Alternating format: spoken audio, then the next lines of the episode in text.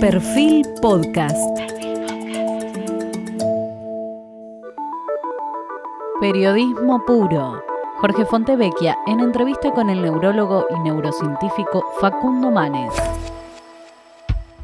Hoy estamos con Facundo Manes, uno de los argentinos más conocidos de la Argentina.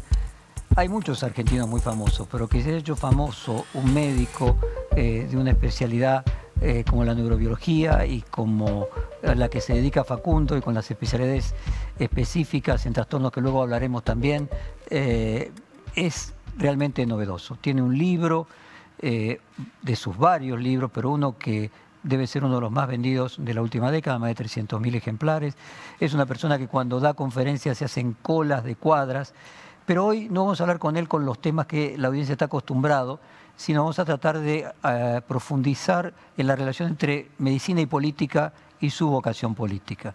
Y quiero comenzar con un cuadro de qué profesiones son las que han llegado a ser presidentes y médicos son pocos.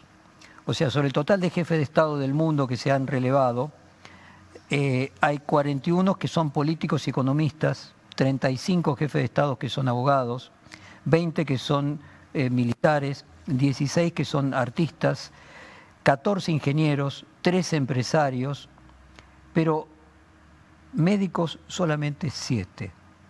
Si uno va a América Latina, en el caso de América Latina, solo tenemos un médico, el de Guatemala. Hay cinco abogados, cuatro ingenieros, cuatro eh, hombres de negocios y solo un médico. Eh, yo creo que si Favaloro eh, le hubiese tocado nacer 20 años después, hubiera sido presidente.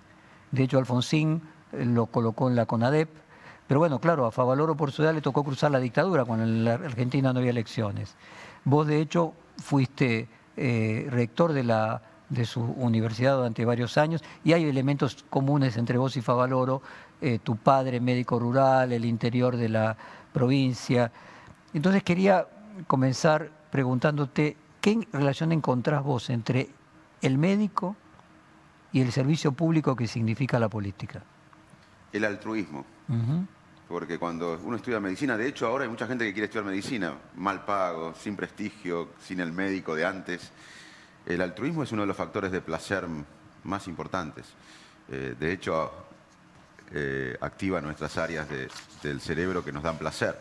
Y el altruismo, la política es, eh, o debería ser altruismo, es pensar en los demás, trabajar por los demás. O sea que el médico sería el ideal de la política. O sea, la política normalmente se la percibe como egoísmo, no como altruismo, pero debiera ser en su ideal lo que al médico lo motiva eh, a su juicio, eh, podríamos decir, de vocacional. Claro, curar. Uno estudia medicina para ayudar.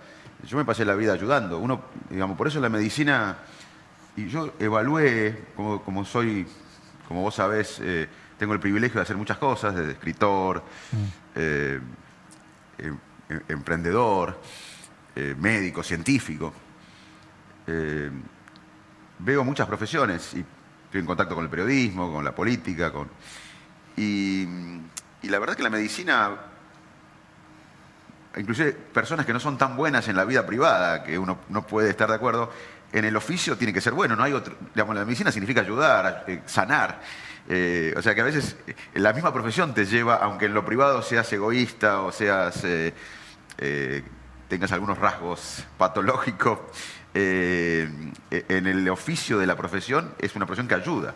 Y yo creo que la política debería ser ayudar. ¿Qué, es la política si no es pensar en el bien común, sanar en cierta manera, ¿no? Eh, sanar, abrazar al alma. Para mí hay, una, hay un aspecto que es muy importante que para ser buen médico tenés que saber, tenés que estudiar, tenés que estar eh, adelantado en los datos porque no podés tratar la neumonía o la hipertensión arterial con eh, las guías de hace 40 años, tenés que estar actualizado. Pero también tratás a personas, no tratás a enfermedades. Eh, tratás a gente que por ahí pierde el trabajo, tratás a personas que por ahí se divorciaron, tratás a personas que no tienen futuro, que sus hijos se van.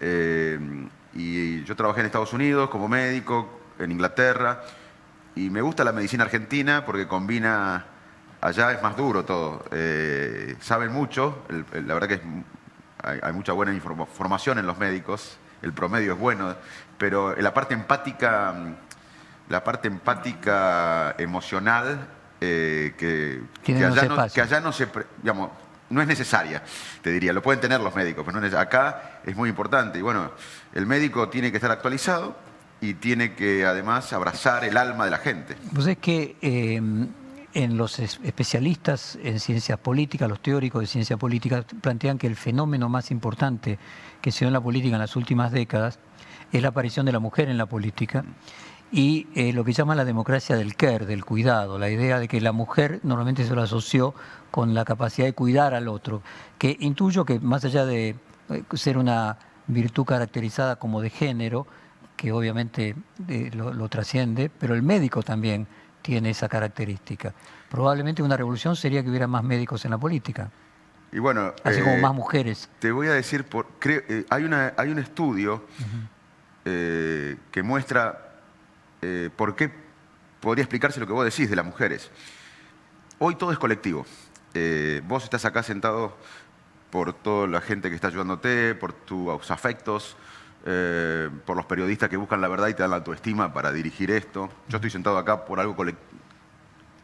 Si nosotros nos pensáramos en forma individual, no estaríamos mintiendo. Vos estás ahí por un colectivo que tenés y yo estoy acá por los científicos, los neurólogos en Favaloro que me dan la autoestima para hablar así, mi familia, mis amigos, mi asistente, tu asistente que organizaron esto.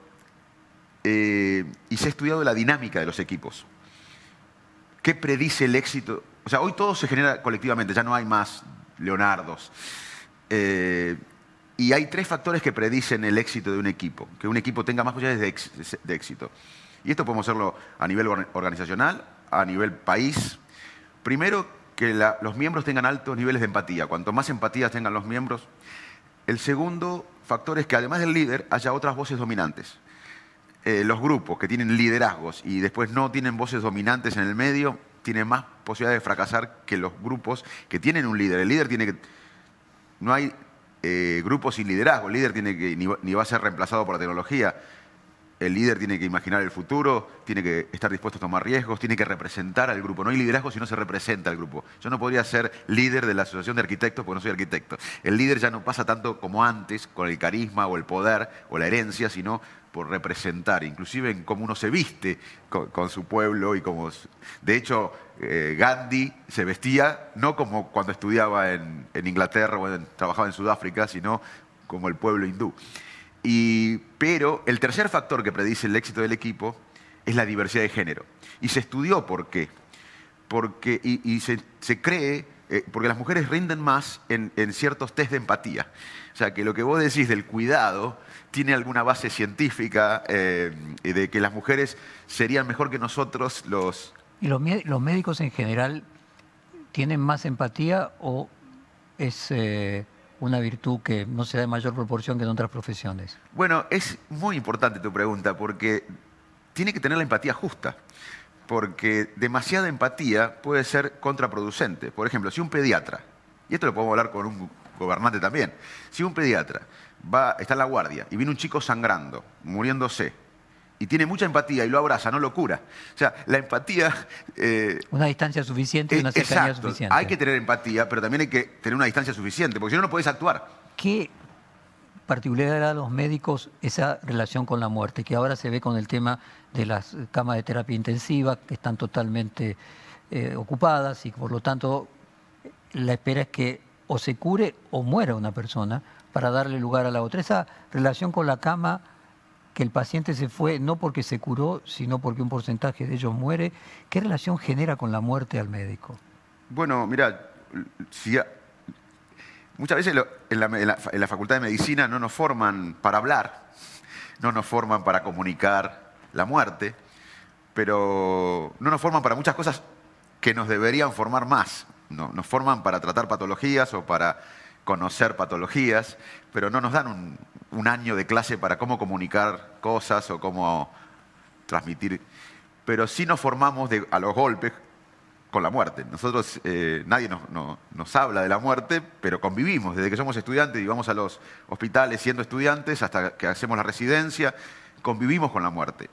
Y, yo te diría que que todos los días, eh, es más, en este momento que todo anda mal, eh, yo me centro en lo que anda bien. Y lo que anda bien para mí es estar vivo, hablar, ver, mover los brazos y las piernas, porque muchos de mis pacientes no pueden hacerlo. Eh, pero está en una reflexión personal de cada médico. Convivimos con la muerte. digamos, yo te diría que le tengo más, a veces, terror a, quedar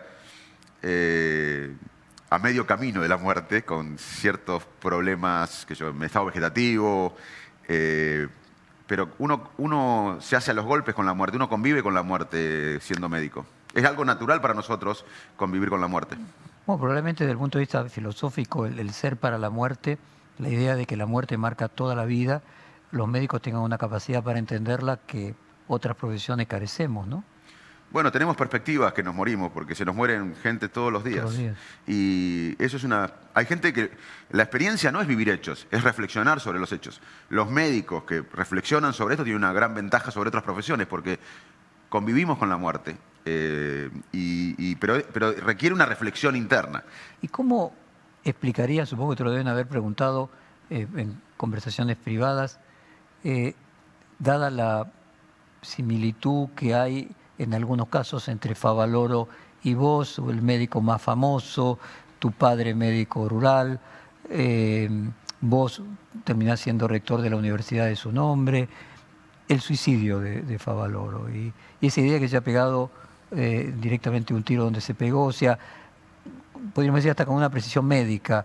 Eh, siempre pensé que el hecho de ser médico debía plantear una relación con la muerte diferente, ¿no? una idea de la finitud absolutamente consciente que otra profesión es negar la muerte, decía la, la muerte es siempre la muerte de otro. Eh, la propia muerte es inimaginable. Pero intuyo que en un médico no debe ser así, debe ser imaginable. Sí, sí, yo, yo coincido con, vos que eh, los médicos somos bastante, tenemos miles de defectos quizás, pero eh, tenemos una convivencia con la muerte que no lo hace algo inimaginable. Nosotros todos los días eh, la propia muerte. Y la propia muerte, sí. Es más, yo siempre, cuando yo trabajé en una imprenta en Salto, en la imprenta Gutenberg, eh, y una vez entró el, el, que tenía la parrilla del pueblo, el peregrino, y preguntó por el señor Gutenberg. Así crecí. Eh,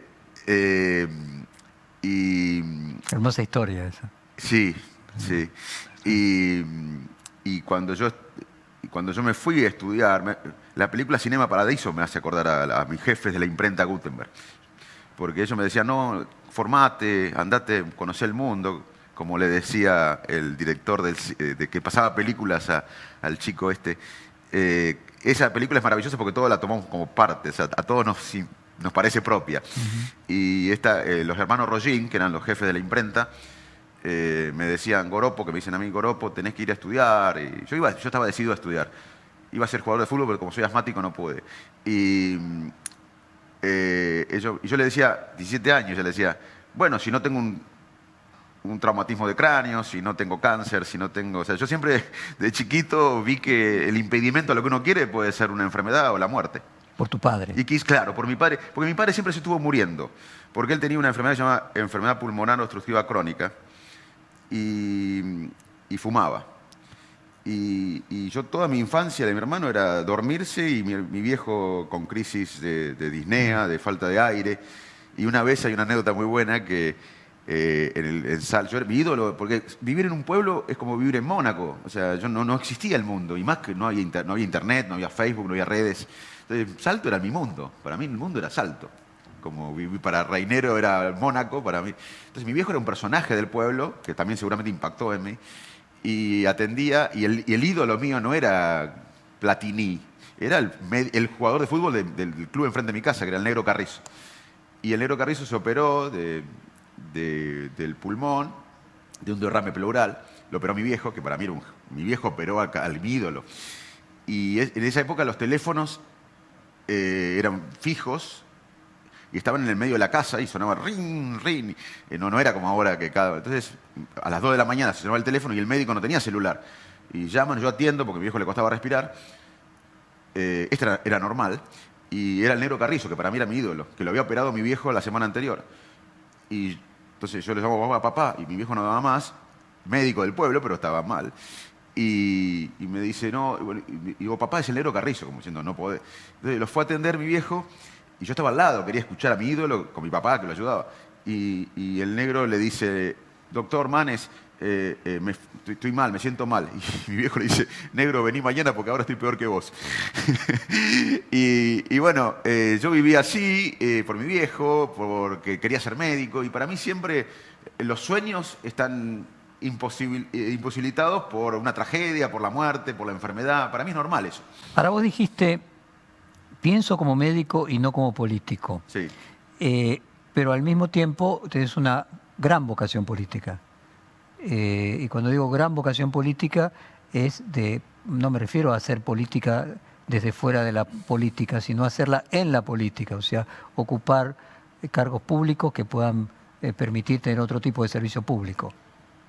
Sí, eh, yo creo que la Argentina necesita recuperar el pensamiento y la acción, porque un intelectual en su oficina o en sus papers cumple un rol importante, pero eh, a veces se vuelve eh, endogámico ese pensamiento y un, alguien de acción, de reflejo solamente, alguien que, actúa sin pensar, eh, se vuelve soso también. Y yo creo que la Argentina tuvo una, historia de, líderes y de patriotas, yo diría más que líderes patriotas, que combinaron el pensamiento y la acción. Eh, eh, Sarmiento, eh, mismo Perón, Frondizi, Mitre, Mariano Moreno. creo, que creo que a partir de, que aparece la televisión y el famoso reportaje entre Nixon y Kennedy, en que el, vos sabés bien esto, pero lo, digo para la audiencia, el que escuchó por radio ese debate pensó que ganó Nixon y el que lo vio por televisión ganó, pensó que ganó Kennedy. Ahí se descindió un poco, en mi opinión, eh, eh, o en la de muchos, ¿no? esto lo he leído también, eh, la sensación de que el líder o el, o el que piensa una estrategia de país tiene que además tener densidad intelectual. Y yo creo que hay que recuperar eso en la Argentina. El pensamiento y la acción no son contrapuestos. ¿Y Alfonsín? Alfonsín representa. Bueno, Favaloro y Alfonsín te diría que son mis referentes. Te voy a explicar por qué cada uno, pero Alfonsín, me preguntaste, Alfonsín, yo tenía 14, 15 años y vi algo que yo quiero recuperar. Si vos me decís cuál es el sueño de mi vida, el propósito de mi vida, que es un poco por lo que vivimos. Los seres humanos que, logramos tener un propósito somos más felices. En el, fondo, es un egoísmo lograr un propósito. mi propósito es recuperar lo que yo viví en el, 83, que no, importaba si uno era peronista, era radical, era pobre, era rico, era conservador, socialista, comunista, si tenía trabajo o no, todos queríamos vivir en democracia. Eh, nosotros creo que estamos frente a una nueva necesidad de un paradigma que ya no es la democracia, que es el desarrollo. Nosotros estamos militando el desarrollo sustentable hace décadas acá. Y Alfonsín logró catalizar eso, no fue el que lo hizo gente como vos, que estuvo presa, que exiliados, muertos, la sociedad lo logró. Pero Alfonsín pudo representar eso y convirtió un pueblo, pudo cambiar un pueblo con sesgos autoritarios, porque cuatro años antes la mayoría miraba un mundial de fútbol y hacía vista gorda lo que pasaba, en un pueblo democrático, con fallas, pero democrático. Y yo creo que eh, Alfonsín eh, es, ese Alfonsín es para mí un modelo, un rol. Y además eh, creo que inspiró un clima de época, que es lo que necesitamos ahora, no con la democracia, sino con el camino hacia el desarrollo. Decime, eh, el radicalismo, partido del que vos eh, tenés muchos afectos, y si no entiendo mal, también estás afiliado. Sí, yo me afilié cuando era chico al radicalismo, pero nunca no, se sabe si sigo afiliado o no, pero me afilié, tengo fotos con la boina blanca a los 14 años. Entonces, ese partido que tuvo Alfonsín como su, digamos, eh, vértice de pirámide en las últimas décadas. Al asociarse en Cambiemos con Macri, eh, ¿tiró parte de su etos a la basura? Eh, ¿Hay en esa asociación una contaminación que hace muy difícil recuperar esa, esa épica de partido humanista, para decirlo de alguna manera? Bueno, ahí es donde yo te voy a contestar con lo que vos recastaste, que a veces pienso como médico y no como político. Yo pienso como médico y para eh, uno desde la política te podrá decir, bueno, pero eh, la alianza con el PRO, con el macrismo, eh, nos llevó al poder. Y, como médico uno dice, pero ¿qué pasó con los valores de la ciencia, de la educación, de la salud, de las prioridades que debería tener un partido humanista como el radicalismo? Entonces, eh, desde la política te responden, yo tuve discusiones y charlas y desde la política te responden que fue una estrategia política. Y para mí lo importante son los proyectos y poner a lo que yo creo que es el, capital humano, el talento humano, eh, la nutrición, la educación, la ciencia, eh, la, salud, la tecnología, y esto lo venimos hablando hace tiempo, que la salud es parte de la economía. Y todo lo que el talento humano genera y la ciencia y la tecnología genera vinculado al sector productivo. Y ese proyecto, la verdad que no, lo vi como prioridad en, la etapa pasada. Y el radicalismo debería haber tenido, en mi opinión, una, voz mucho mayor que tenga que ver con su, con su alma, no con su estrategia política. Y la relación con los CIOs que siempre te escuché que generaba todavía más conflictos que con los economistas? Yo lo que creo que eh, en la Argentina necesitamos un proyecto común. Acá tenemos un dolor común y necesitamos un proyecto común y tenemos que hacernos las preguntas más importantes. Es cómo, cómo vamos a generar confianza. Vos sabés mejor que yo que la economía es confianza, que un país es confianza, y acá no, tenemos, no tenemos confianza ni en nosotros mismos. Entonces acá las preguntas importantes que tenemos que responder es cómo vamos a generar confianza interna y externa, cómo vamos a dejar atrás los odios, los rencores que nos paralizan, que nos eh, convierten permanentemente en una guardia. El hospital no es solamente una guardia, existe la guardia, pero existe otras cosas. Eh, ¿Cómo vamos a eh, adaptarnos a la economía post-pandemia? ¿Cómo vamos a producir más? Argentina no produce lo suficiente para darle bienestar a 45 millones o 50 millones. ¿Cómo vamos a, de una vez por todas, darles oportunidades a que los argentinos desarrollen todo su potencial?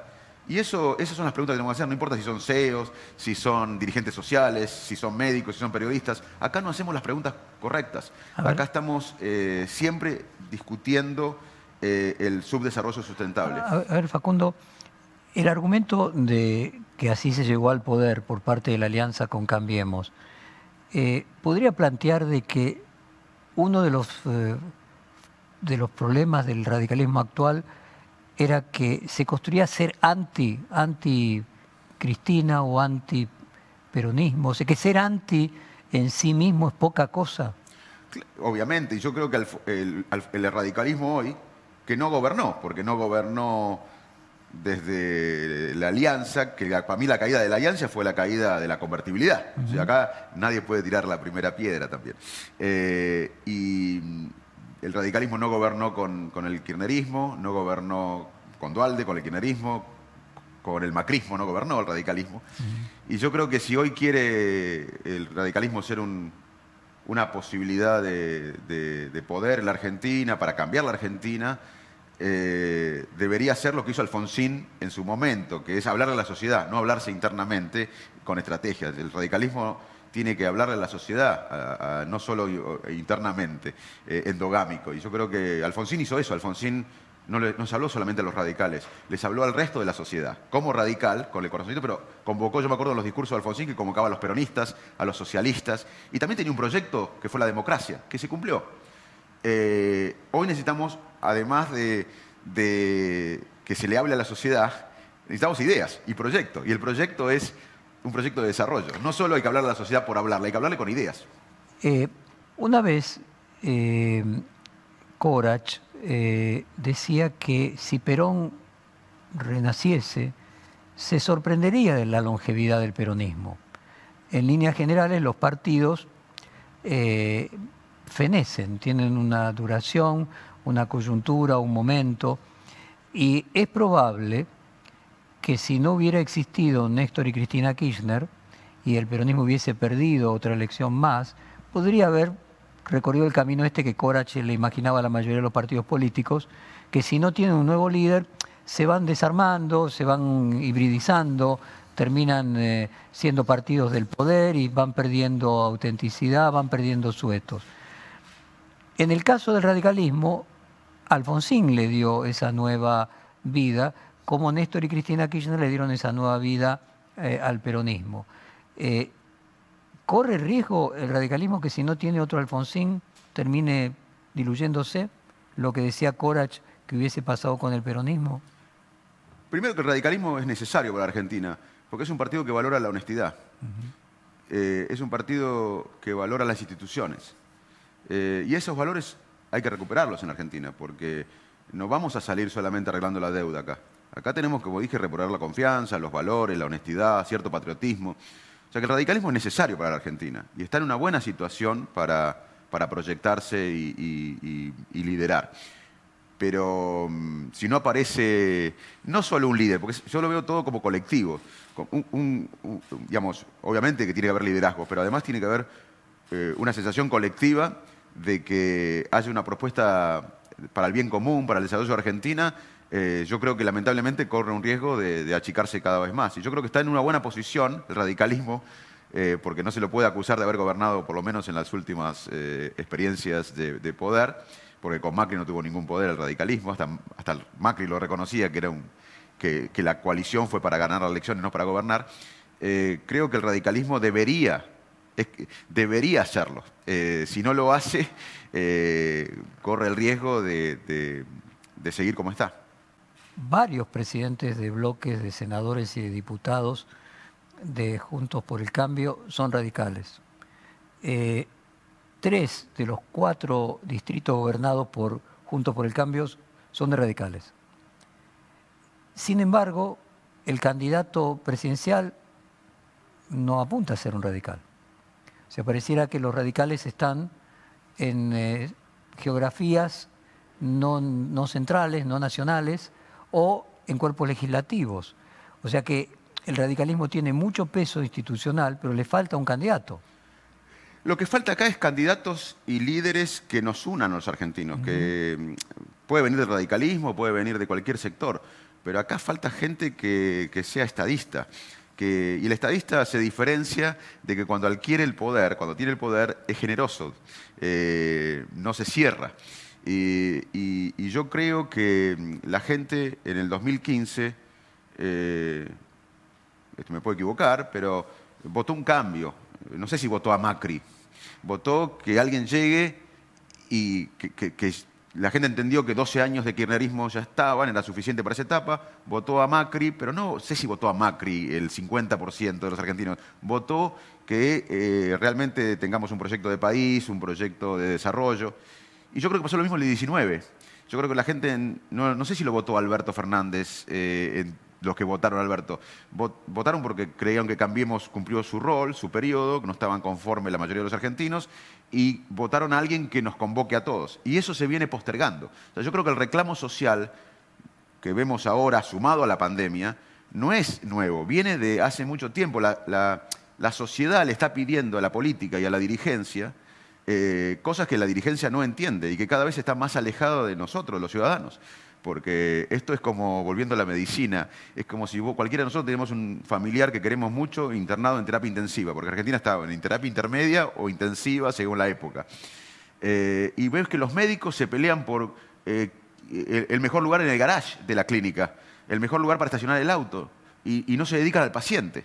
Entonces yo creo que este reclamo de la sociedad viene desde hace mucho tiempo y, es peligroso si la dirigencia, si la sociedad no se hace cargo del reclamo eh, de la gente. Eh, pero para ser ese líder político, ¿no es condición fundamental tener una empatía eh, superlativa? ¿No es una característica para entusiasmar a la mayor cantidad de gente, tener ese don que trasciende a la honestidad, que trasciende a la capacidad intelectual, eh, que es algo eh, que determinadas personas tienen como un don artístico y que otras no? Sí, pero a, riesgo de, pecar como soberbio, yo siempre tuve, de chiquito en mi pueblo, eh, ese carisma o esa empatía.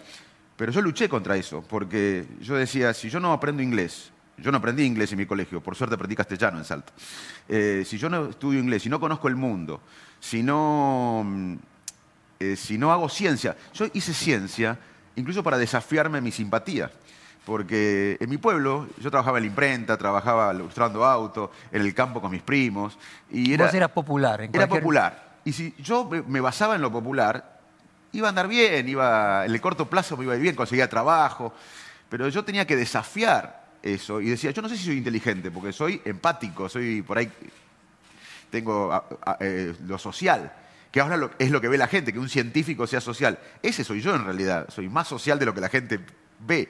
Ahora, mi vida fue un desafío a eso, a la empatía. Entonces tuve que estudiar ciencia, porque la ciencia no dependía del carisma. Eh, y, y bueno, yo creo que ahí me desarrollé yo y no dependí solamente en el don este de la simpatía. Y un país debe hacer lo mismo, no debe, eh, porque pe- pensamos que tenemos recursos naturales, que aparte no tenemos tantos como pensamos, porque per cápita somos el país 47, y aunque fuéramos el número uno, hoy el recurso natural no impacta en la economía como lo hacía cuando Argentina tenía, eh, el eh, digamos, era uno de los países más ricos del mundo en 1896. Eh, aunque tengamos recursos naturales, tenemos que siempre desafiarnos con exigirnos otras cosas. Por ejemplo, hacer una economía no basada en los recursos naturales. Y yo creo que eso es el debate. Por eso digo, no es solamente tener el don este, sino es trabajar. A ver, por ejemplo, una persona que vos eh, estuviste cerca y valorás eh, sus, eh, sus condiciones como Roberto Labaña, el problema que tiene es que no es empático. Va a un programa de televisión y baja el rating. Eh, entonces la pregunta es si para ser Alfonsín eh, es necesario, además de tener formación, de tener valores, de otro tipo de, eh, digamos, de características, es esencial esa empatía. Sí, porque el cerebro humano aprende básicamente cuando algo nos inspira, nos motiva y nos parece un ejemplo. Y en la Argentina necesitamos líderes que nos inspiren, nos motiven y nos parecen un ejemplo. Porque eh, eh, prohibir o forzar no sirven para la conducta humana. Lo que sirve es inspirar, motivar y, y ser el ejemplo. ¿Y quién en el radicalismo tiene esas características? Mirá, es como mucha gente que no es conocida. Eh, eh, yo soy optimista nato, soy realista pero, porque soy científico, pero soy optimista. Y cuando a mí me preguntan sobre la Argentina, si yo veo la televisión y leo los diarios y veo el debate de la Argentina, me deprimo. ¿Y por qué no me deprimo también? Porque hace años que yo recorro la Argentina y lo mejor de la Argentina está en la gente. La mayoría de los argentinos es honesto, es trabajador, quiere un proyecto común que está reclamando de hace muchos periodos y que la, la política no se lo da, porque la política está ensimismada. Eh, y también lo veo en el radicalismo. Hay mucha gente en el radicalismo. Yo eh, tengo mucha relación con, la- con las bases radicales. Y las bases radicales muchas veces el votante radical, el, que- se siente radical, eh, no, no está de acuerdo con la cúpula que maneja el partido. eh, A ver, concretamente, el 11 de septiembre cierran las listas para la elección de las nuevas autoridades del Partido Radical en la provincia de Buenos Aires y el 11 de octubre, dependiendo cómo esté el tema de la pandemia, pero en principio se vota. En la provincia de Buenos Aires el, radicalismo tiene 630.000 afiliados y de acuerdo a, por ejemplo, a Ernesto Sanz, la provincia de Buenos Aires es la madre de todas las batallas y cuando es una batalla electoral es una batalla cultural. Eh, ¿Cómo te posicionás vos respecto de esta interna en la provincia de Buenos Aires? Vos sos de la provincia de Buenos Aires, vos sos afiliado radical, decís que tenés corazón radical y tenés vocación en la política. ¿Qué vas a hacer? Yo eh, soy quilmenio, nací en Quilmes y me crié en Arroyo Dulce y en Salto, así que soy provinciano. Tengo el corazoncito radical. Yo creo que el radicalismo hoy es necesario, pero no suficiente para cambiar el país. O sea, es necesario porque es una un partido político que valora lo importante, que son la honestidad, las instituciones. Tiene que recuperar eso y tiene que tener la autoestima necesaria para perseguir sus sueños, no depender de otros. Y en esta, en esta eh, elección o en esta cierre de listas, yo creo que hay muy buenos candidatos como eh, Maxi Abad, como eh, que, que sigue el legado un poco del vicegobernador Salvador, y yo creo que ellos tienen que sería bueno que tengan un, liderazgo mayor. Ahí hay mucha gente que yo conozco, los intendentes de la provincia de Buenos Aires. En ese grupo que apoya a Maxi Abad están todos los intendentes del interior de la provincia de Buenos Aires y ellos deberían ser los que lideren el radicalismo de la provincia, en mi opinión, y además tener un rol nacional, ¿no? A partir de ahí tener un rol nacional. Así que esa es mi posición. O sea, vos vas a apoyar a, a Maximiliano Abad en su competencia con Gustavo Pose.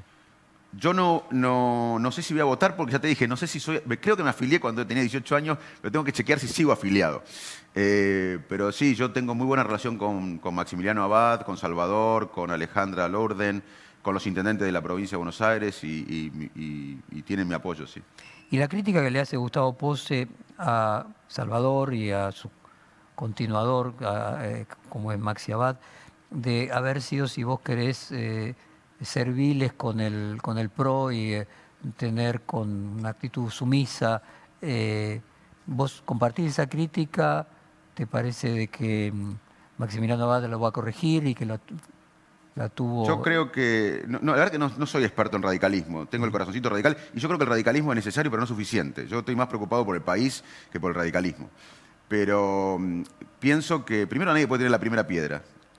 Eh, y segundo, porque si uno ve la historia biográfica de, la gente, estuvo, todo el mundo estuvo... Yo siempre fui radical, pero mucha gente estuvo en todos lados. Y segundo, que yo creo que eh, parte de, que el radicalismo eh, fue eh, detrás del PRO fue que no tenían liderazgos. Entonces lo que hay que hacer es construir liderazgos. Y en ese contexto, ¿vos estás decidido a construir ese liderazgo político? yo estoy decidido eh, a que la Argentina, nuestro país, donde mi viejo está enterrado, donde yo estoy decidido a vivir, donde mis hijos, eh, donde quiero que vivan mis hijos, eh, cambie la decadencia crónica y cambie la militancia del subdesarrollo sustentable, porque acá no estamos ni en vías de desarrollo, ni somos un país digamos, somos un país pobre. Somos un país pobre y, no estamos en vía de desarrollo. No empobrecido, sino un país pobre y no en vía de desarrollo, sino estacionados en el subdesarrollo. Bueno, te doy datos que vos sabés, pero ahora voy a tu pregunta. Te voy a datos. En el año, este año vamos a tener el mismo ingreso per cápita, según un estudio de Rapetti, que en el 74, medio siglo perdido. En los últimos 60 años fuimos el país con mayor recesión del mundo, más que Chad, más que Haití, más que Burundi y más que la República Democrática de Congo. Y cuando yo tenía 6 años había 5% de pobres y ahora hay vamos a llegar a la mitad de pobres, a la mitad de la población de pobres. Entonces, así no puede seguir. Esto no se puede cambiar con las mismas prácticas de siempre. Acá hay que hacer algo innovador, pensar en grande. Y, yo estoy dispuesto a pertenecer a esa generación o a ese grupo de gente que cambie la decadencia crónica argentina. No sé con qué rol. Eh, yo no estoy seguro que, en qué rol, te digo la verdad. Eh, porque yo siempre hice las cosas colectivamente. Yo realmente creo en lo colectivo. Luché toda mi vida para salir de lo personal te conté la historia de mi vida recién, luché para tratar de, hacer algo colectivo, como es la ciencia. Y yo en ese aspecto pienso como la ciencia, no, no, pero claro, claramente yo quiero ser parte de la generación o del grupo de gente que cambie la decadencia crónica de los argentinos. Y ahí también se necesita el peronismo. Alberto Fernández decía, sin Cristina no se puede, con Cristina no alcanza. Sin el peronismo no se puede. Ahora está visto que con el peronismo no alcanza.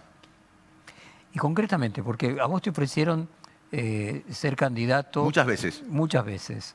La más resonante fue en la selección de medio término eh, de Junto por el Cambio, que te ofrecieron ser diputado por la provincia de Buenos Aires y vos no aceptaste.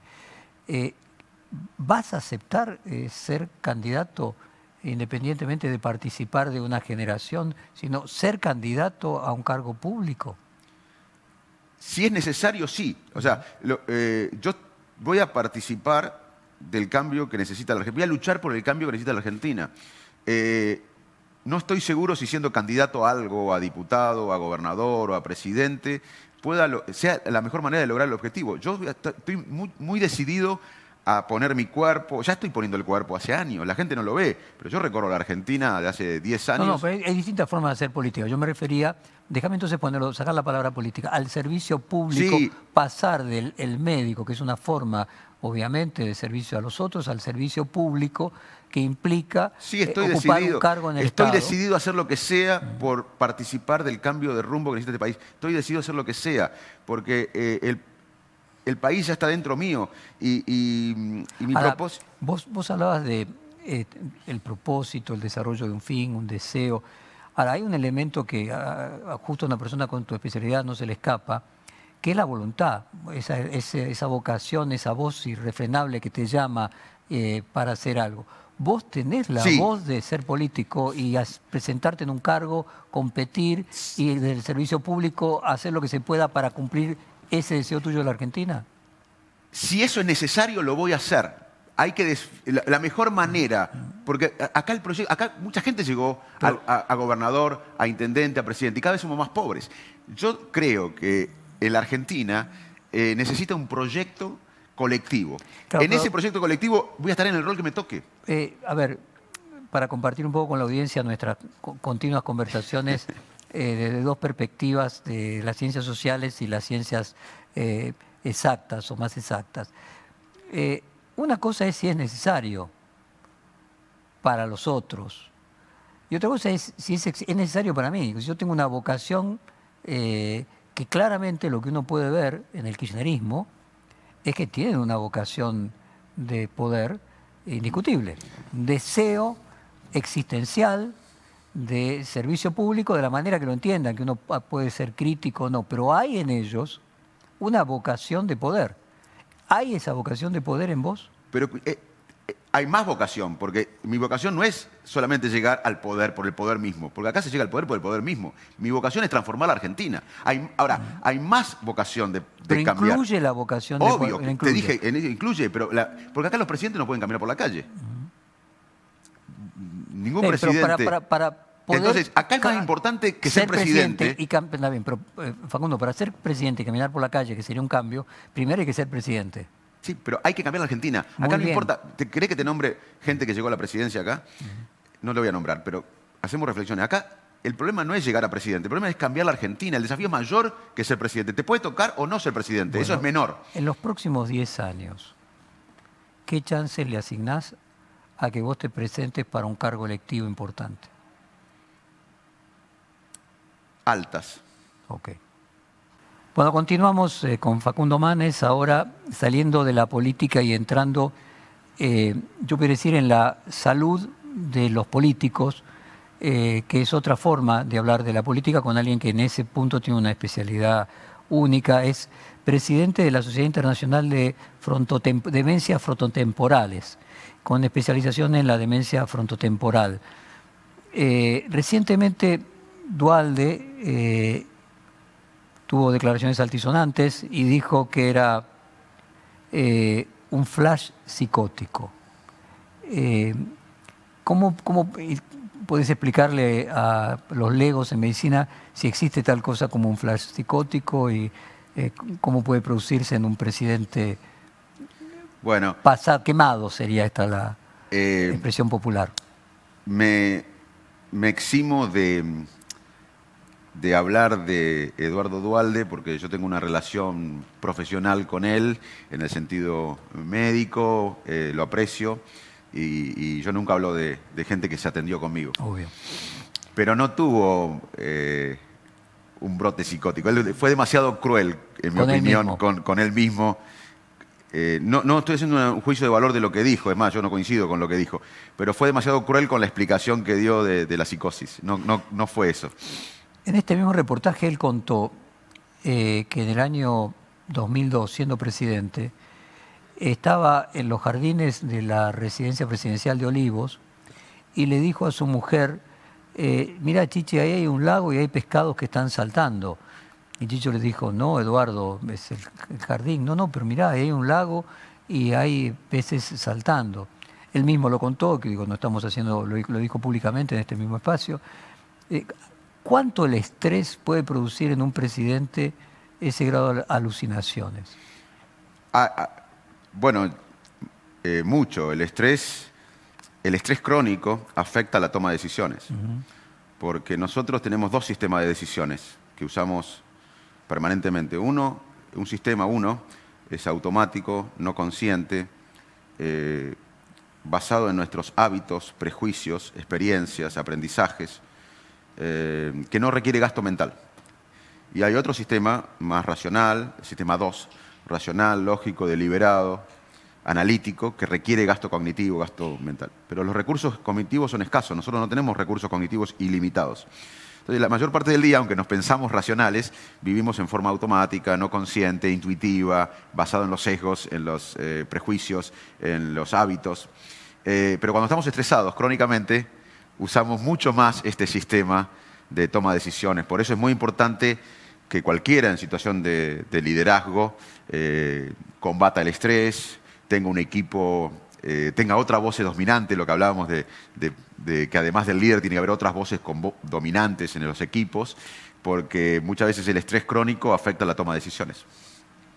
Dualde se refería, independientemente de su propia definición eh, posterior y la justificación de su declaración, eh, se refería a la preocupación que tenía al ver al presidente, em, podríamos decir, ensimismado frente a, enfrentar la pandemia más importante que esta generación le tocó eh, vivir. Enfrentar una situación como la crisis del coronavirus sumadas a la crisis económica coloca a quien tiene la responsabilidad final de un país en una situación de estrés eh, que podríamos decir le puede hacer tomar errores continuamente por exceso de, de, estrés? Bueno, sin dudas. Esta es una crisis de salud, pero también es una crisis económica, social, humanitaria, geopolítica. Va a haber un reordenamiento mundial, como sabés vos bien, muy bien. Es una crisis ideológica, se, ponen, se derrumban ideologías, se derrumban ideologías. Es una crisis política y es una crisis moral, de dilemas morales en todos los aspectos. Vos, al cambiar esto, tuviste un dilema moral. Eh, todo eso afecta nuestros comportamientos a nivel individual, a todos y a los líderes también, y a nivel colectivo. Eh, y las pandemias, además, eh, siempre en la historia cambiaron las creencias de la época. Las, las, pandemias y las epidemias siempre cambiaron las sociedades y es muy probable que esta nos cambie de nuevo. Así que claramente todo esto afecta a los líderes y, y los líderes, además tiene la persona, perdón, además los líderes tienen una personalidad previa. hay un libro que yo te lo recomendé una vez de un colega de psiquiatra de la Universidad de San Diego, Gaemi, el doctor Gaemi, que, que relaciona, estudia la personalidad con los liderazgos y estudia muchos líderes en la historia, eh, sus personalidades y, los liderazgos. Inclusive él sostiene que Churchill, eh, cuando toda la evidencia, eh, nos guste o no, era para pactar con Hitler porque estaban muy debilitados los ingleses y todos los digamos los y todos los aliados aliados y además toda la, la, política interna los ministros y muchos le decían arreglar con Hitler Churchill que era bipolar estaba en una etapa maníaca y grandilocuente, acelerado, y, eso fue clave para él enfrentar a Hitler. O sea que hay una relación entre psicopatología y liderazgo muy importante, eh, y, o sea que no solo impacta todo lo que está pasando en los comportamientos individuales y sociales, sino también en nuestra personalidad previa. Entonces, ¿se podría enfrentar una situación como una guerra, como una pandemia? Eh, sin desarrollar alguna psicopatía o desarrollar algo, en los psicólogos lo llamaríamos egosintónico, alguna anomalía que sea adecuada para potenciar las características necesarias de fuera de la normalidad de que requiere el momento? Te lo respondo citando a Gaemi. la conclusión del... A ver, uno de los mensajes del libro este de Gaemi que fue... Gaemi es una persona muy seria, es un psiquiatra muy respetado, que además estudió el tema. Es un tema que no, hay, no es una investigación siempre hay subjetividad en esto y siempre hay eh, matices, porque es una investigación sobre la mente humana, que como vos sabés, yo escribo libros con Mateo Niro, que es un lingüista, no porque me corrige las cosas difíciles, las hace fácil, sino porque yo creo que la mente no se puede abordar solamente desde la ciencia. Eh, el estudio de la mente, el estudio de, de, un virus sí, pero el de la mente no. Entonces, haciendo esa salvedad sobre el estudio de Gaemi, él es una persona seria, es un psiquiatra muy bueno, y la una de las conclusiones del libro es que en momentos de crisis eh, es mejor tener a alguien que esté un poco... Un poco loco. Un poco loco. Y en momentos de eh, estabilidad es mejor tener a alguien un poco más racional. Pero no, ya no, cuando hablamos de... Eh, locura no hablamos del extremo, hablamos de tomar riesgos, aceptar los errores y demás. Eh, eh, entonces, nada es eh, lineal. En, en momentos de mucha crisis no está mal ser osados. Y en momentos de tranquilidad es mejor tener a alguien racional, según Gaemi. Y en este contexto, en esta pandemia, ¿cómo ves a los líderes en la Argentina? Yo veo que la ha llegado el momento de la verdad para la Argentina, porque no podemos echarle la culpa de la pobreza inmoral, de la malnutrición inmoral, de la desigualdad en el acceso a la educación, de la desigualdad del acceso a la salud de calidad, al trabajo formal, al coronavirus. Son problemas estructurales que tenemos los argentinos de hace décadas. Y ha, llegado el momento de la verdad para la Argentina. Y si alguien no convoca a todos los sectores, la Argentina desde hace tiempo, pero ahora más que nunca necesita un acuerdo, que vos lo venís militando en, militando en tus editoriales y en, en tus opiniones. Argentina desde, hace mucho tiempo, pero ahora más que nunca necesita un acuerdo que nos convoque a todos. Como fue la democracia en el 83, necesitamos un acuerdo que nos lleve al desarrollo. Eh, algo parecido a eso, a los 83. Y si no hacemos eso, esto no puede ser de un partido político, de un sector, eh, tiene que ser algo que nos convoque a todos, que todos no- nos eh, sintamos partes de esto. Y si no hacen eso, yo creo que les va a ir mal. Yo creo que a Macri le fue mal por no haber convocado cuando ganó en el 2015 a todos los sectores y no pensar que ganó él. Y yo creo que a este gobierno le va a ir mal si no convoca a todos los sectores y para eso hay que ser magnánimo, hay que perdonar, hay que ser estadista, eh, no un político solamente por el poder. A ver, entonces, si eso no sucediese, eh, un escenario posible es que emerja algo distinto a los líderes que hoy tenemos conduciendo tanto el oficialismo como la oposición. En mi opinión, si la política argentina no es magnánima y convoca a todos los sectores, incluso para discutir la pandemia ahora, porque no nos olvidemos que estamos en el medio de la pandemia, donde la discusión debe ser multidisciplinaria, abordarse la salud, la economía y lo social en forma integral, con todos los sectores políticos, porque esto es una crisis, como te dije, económica, social, moral, y, eh, de salud, etc. Entonces, ahora mismo deberíamos ya convocar a todos los sectores políticos. eh, Si eso no sucede, Si eso no sucede, hay dos escenarios que yo veo como ciudadano.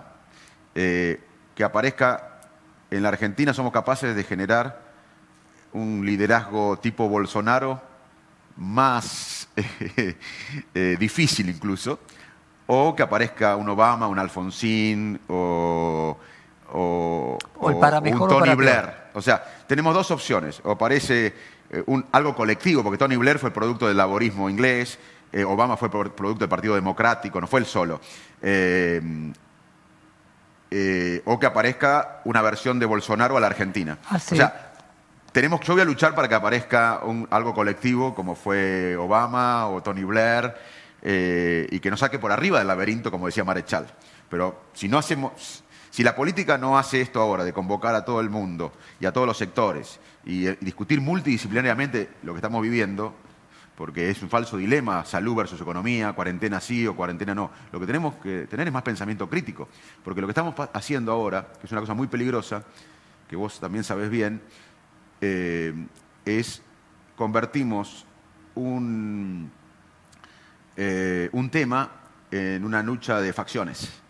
Eh, y ahí usamos el razonamiento motivado, o sea, eh, no importa la verdad ni la evidencia, importa que, que ese razonamiento coincida con mis creencias, con mi ideología. Y si eso pasa, eh, no vamos a poder enfrentar el virus, porque eh, el virus va a estar acá mucho tiempo, largos meses, y necesitamos Déjame- convivir con el virus. Y eso necesita pensamiento crítico. Si no hacemos eso, yo veo estos dos escenarios. Déjame, llegando al final del reportaje, aprovechar todo tu conocimiento para lo que nosotros consideramos, por lo menos de perfil, el tema crucial, la causa irreductible de la problemática argentina, lo que vulgarmente llama la grieta, que es la polarización extrema, es decir, la parte patológica de las diferencias, cuando las diferencias se llevan al paroxismo. Eh, ¿Qué produce esos sesgos eh, patológicos de polarización? Bueno, para eso hay que entender la evolución de nuestra especie. Nosotros no, prevalecimos para mal o para bien eh, frente a otras especies eh, por nuestra fuerza, porque hay otras especies que son más fuertes que nosotros, ni prevalecimos frente a otras especies eh, para mal o para bien por eh, el físico, porque hay otras especies que tienen un físico más fuerte y más fortalecido que nosotros. Prevalecimos por que somos tribales. O sea, hace miles de años, quedar afuera de una tribu, de una comunidad, significaba no tener alimentos. O podía significar. quedar expuesto a un depredador. O podía significar no defendernos frente a la amenaza. Entonces, nosotros somos tribales. E incluso eh, eh, a nosotros hay dos cosas como especie que nos interesan más que la verdad. uno es pertenecer a una tribu. Un ejemplo, si vos, Jorge Fontevecchia, fueras un biólogo en, donde vivo yo en Iowa, en el Midwest americano. Sos biólogo, sos científico, pero sos de, no sos vos, pero sos de familia conservadora, sos republicano, tus amigos son republicanos, son blancos republicanos, etcétera, americanos. Los Vos entendés que el cambio climático, porque sos biólogo, es una realidad. Pero como tu grupo y vos mismo ves, ves que el cambio climático es un movimiento de la izquierda, de los sectores progresistas, vos ignorás eso porque perteneces, privilegiás pertenecer al grupo antes que la verdad. O sea, nosotros eh, privilegiamos más que la verdad pertenecer a una tribu. Y además privilegiamos sobrevivir. No importa la verdad porque tenemos que sobrevivir. Entonces, la evidencia no cambia lo que pensamos. Por más que yo te muestre, si vos, hay mucha gente ahora que no cree que las vacunas, eh, o sea, que cree que las vacunas producen autismo, cosa que no es verdad. Si yo voy vos también sos Jorge Montevico, alguien muy inteligente, pero porque odias los médicos, porque odias la industria farmacéutica, porque odias la modernidad, por tu religión, por lo que sea, por tus esquemas mentales que desarrollaste en tu vida, no crees que las vacunas producen autismo. Vos me aprecias a mí, me respetás, yo te digo, Jorge, mira, tenés evidencia, vos no vas a cambiar la opinión, vas a buscar a alguien que piense como vos. ¿Por qué pasa esto? Porque yo, si vos crees que las vacunas producen autismo, pero hacía la analogía con un líder político. Si vos crees en una ideología y te muestran que el líder es corrupto.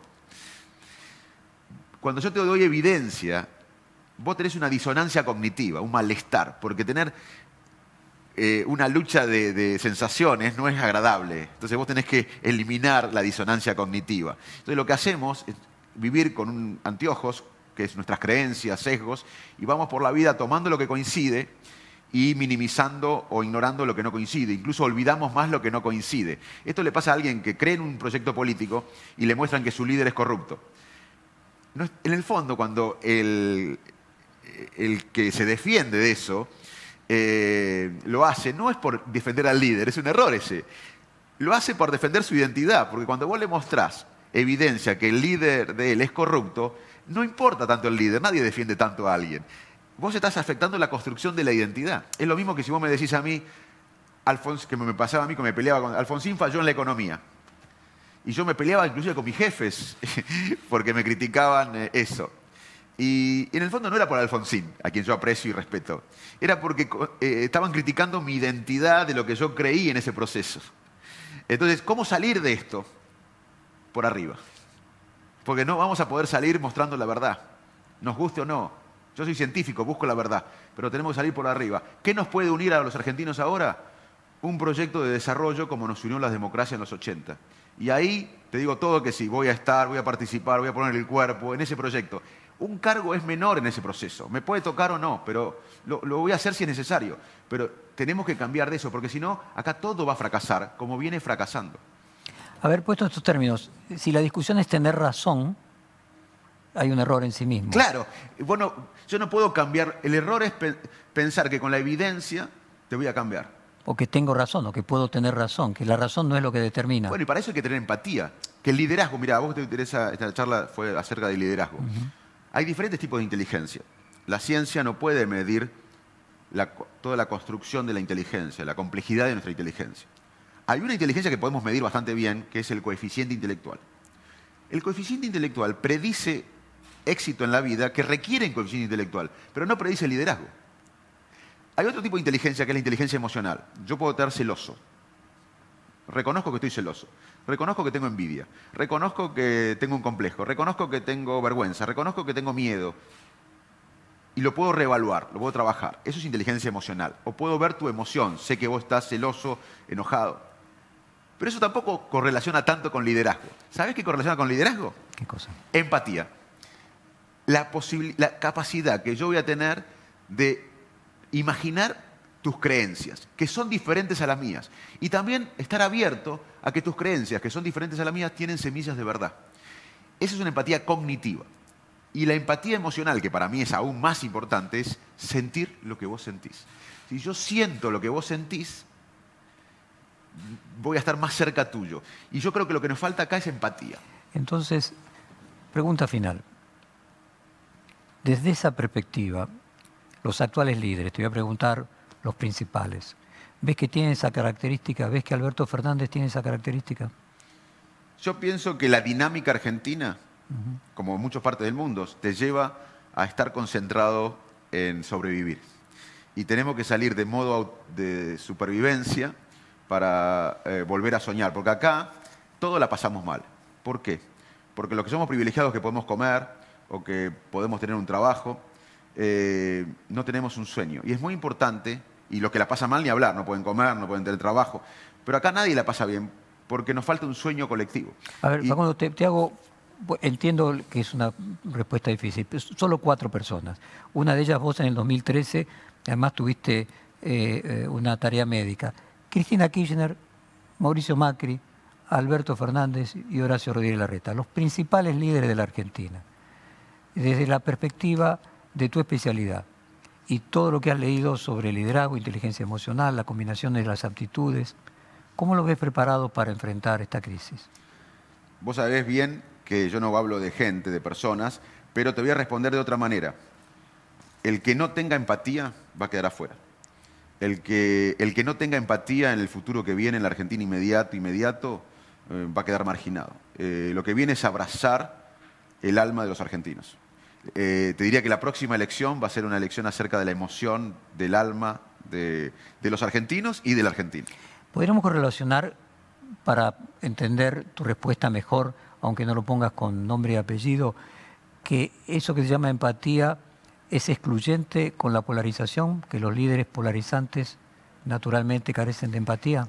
Los líderes polarizantes son muy buenos en ganar una elección, porque apuelan al tribalismo del que hablamos, pero son horribles para el país, porque eh, la división y la grieta nos empobrece y nos hace más ignorante. Entonces tenemos que desconfiar de los líderes que dividen y tenemos que apoyar a los líderes que unan. Tenemos que apoyar a los líderes que nos lideren con esperanza, no con miedo, porque el miedo paraliza, el miedo nos pone a la defensiva, el miedo del otro, el miedo del que viene el otro hará lo que sea, el miedo paraliza. Son buenos en ganar elecciones, pero así nos va. Está lleno de políticos en Argentina que ganaron elecciones y cada vez somos más pobres y estamos cada vez más atrasados. Quedó clarísimo, Facundo. Muchísimas gracias por esta hora de conversación muy rica. Gracias a vos. Perfil Podcast.